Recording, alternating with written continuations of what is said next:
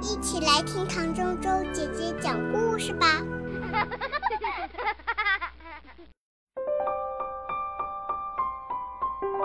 小河狸的惊喜礼物，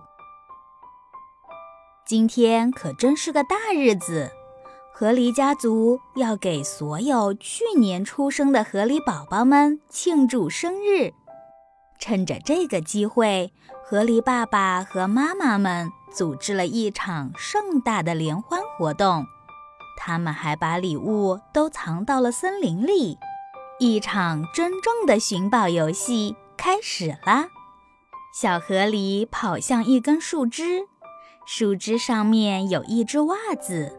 他觉得那只袜子里面有他的礼物，他把爪子伸进里面摸了摸，什么都没有。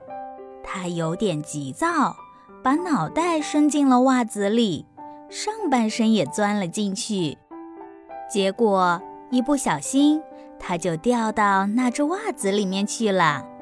他从里面掏出一片涂有青漆的树叶。树叶大大的，有着精致的纹理和锯齿状的叶缘，是一个来自大自然的小礼物。不过，小河狸有一点失望。他看到兄弟姐妹们展示着各自收到的礼物，有的收到一包榛子，有的收到了向日葵种子串成的项链。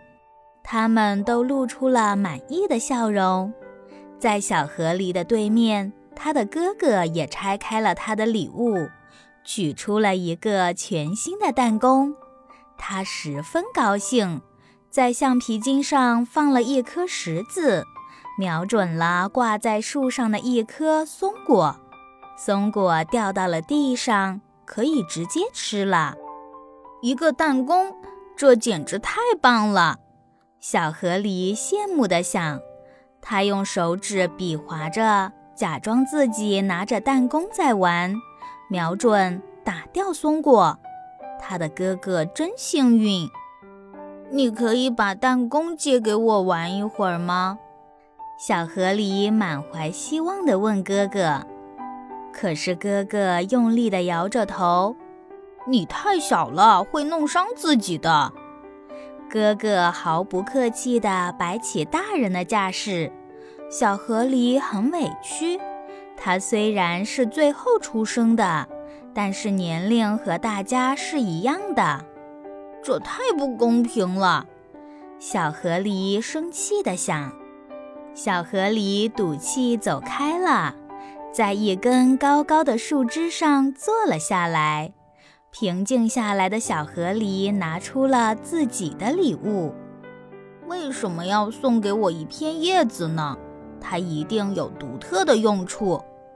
小河狸想，把树枝展开可以当桌布，把它叠起来可以当成收纳玩具的小包。小河狸不太确定。嗯，这样就太没意思了。他把树叶放到头上，像系围巾一样的把叶子的两端系在一起。我这样是不是很可爱呢？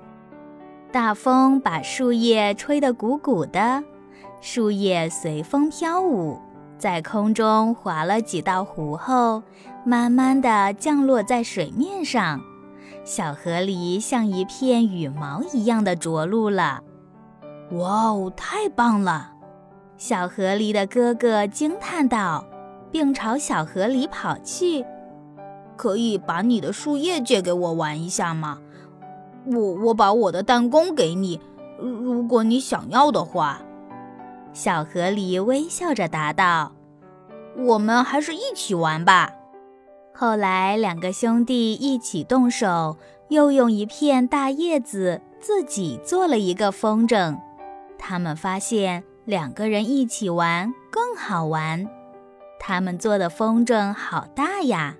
兄弟俩终于可以在一起在空中飞翔啦！他们发明了新的玩法，还在空中划出好多弧线，两个人一起玩才更有意思，你不觉得吗？